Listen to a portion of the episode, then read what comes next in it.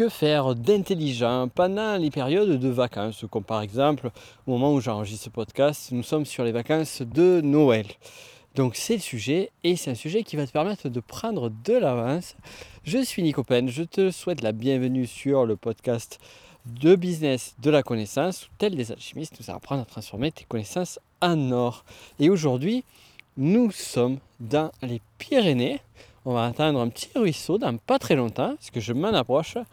Et donc, je profite de ce moment de nature, ce moment de calme, ce moment de détente pour, eh bien, préparer, prendre de l'avance. Prendre de l'avance sur tous les autres, mais pas n'importe comment prendre de l'avance intelligence. Et vraiment, intelligente plutôt. Et de l'avance intelligente, voilà. Et, euh, et vraiment faire en sorte que ton année à venir soit une année de fou en termes de résultats. Alors pour cela, déjà, on a déjà évoqué le sujet, on a déjà parlé de la notion d'objectif, de la notion de mission sur le dernier podcast. Si tu ne l'as pas encore écouté, eh ben, c'est pas bien. Je t'invite à y revenir. Mais au-delà, on va continuer à prendre de l'avance.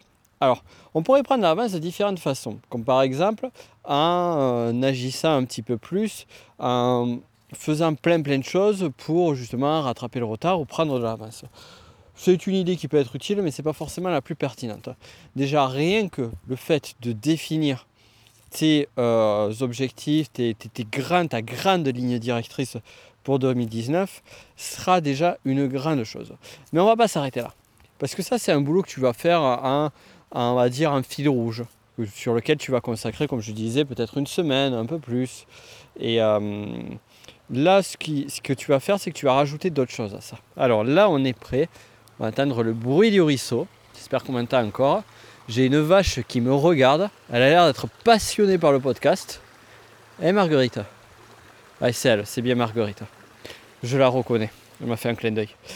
Et euh, donc, qu'est-ce qu'on va faire? Qu'est-ce qu'on va faire d'autre? Eh bien, c'est très simple.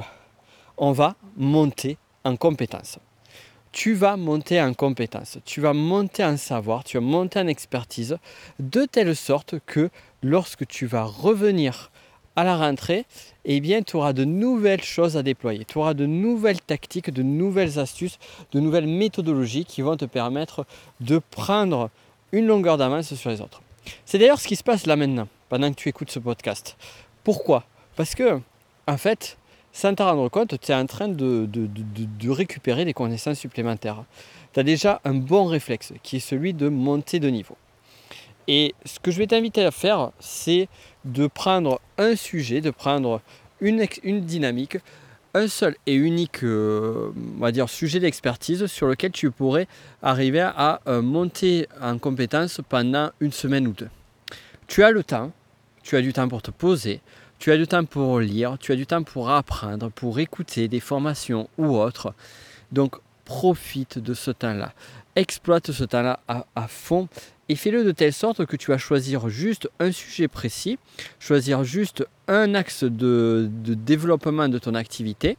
Et sur cet axe de développement de cette activité, tu fais tu t'engages vraiment à mettre en application à fond, à faire, à assimiler bien tout le contenu tranquillement, voire à revenir et re-revenir dessus, et à mettre en place ces exercices.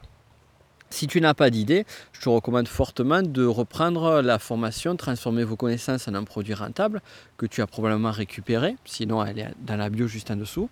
Euh, cette formation-là sur laquelle je t'aide ben, à faire des formations numériques et à faire en sorte que tu puisses vivre et avoir une activité lucrative au regard de ça. Donc tu as cette formation-là, j'ai également d'autres formations que tu as peut-être, que tu suis peut-être avec moi. Donc sais pas compliqué, tu en prends une, tu prends celle qui te parle le plus et tu prends le temps. Tu prends le temps de voir si à chaque étape tu as bien maîtrisé le savoir, tu as bien maîtrisé la connaissance. Et au regard de ton avancement, te poser la question suivante. Est-ce que je le fais? Est-ce que je mets en application le conseil en question? Si la réponse est oui, super. Est-ce que je peux faire mieux?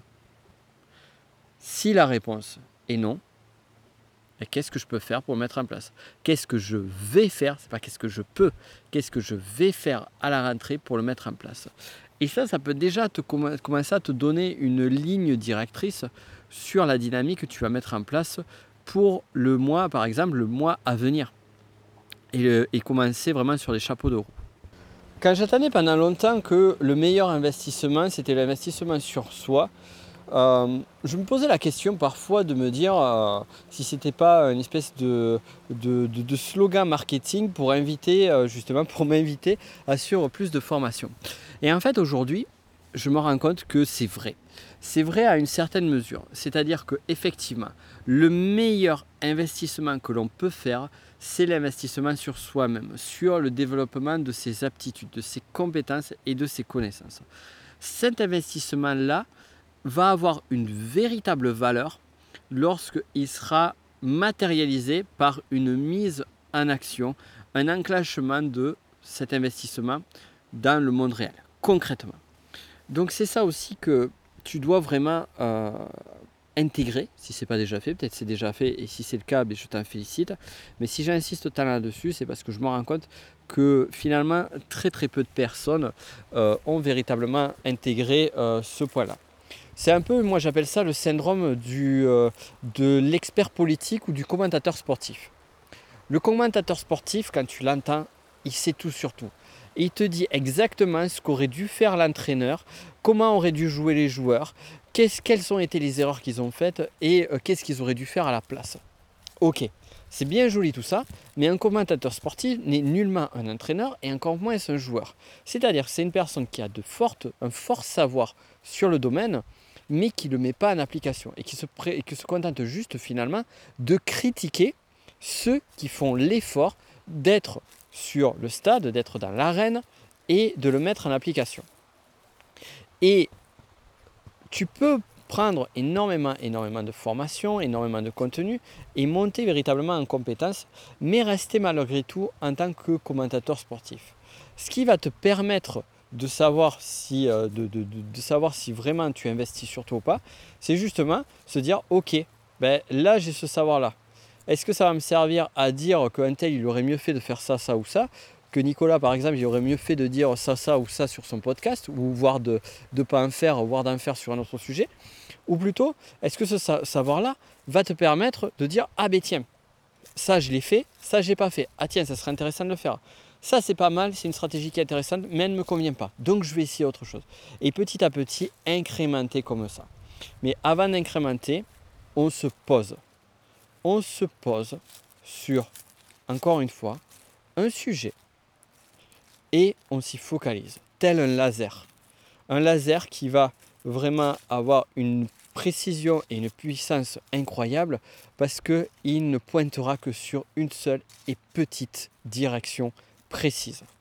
Donc cette seule et petite direction précise, avant de justement de tirer avec le laser, eh bien il convient de la définir.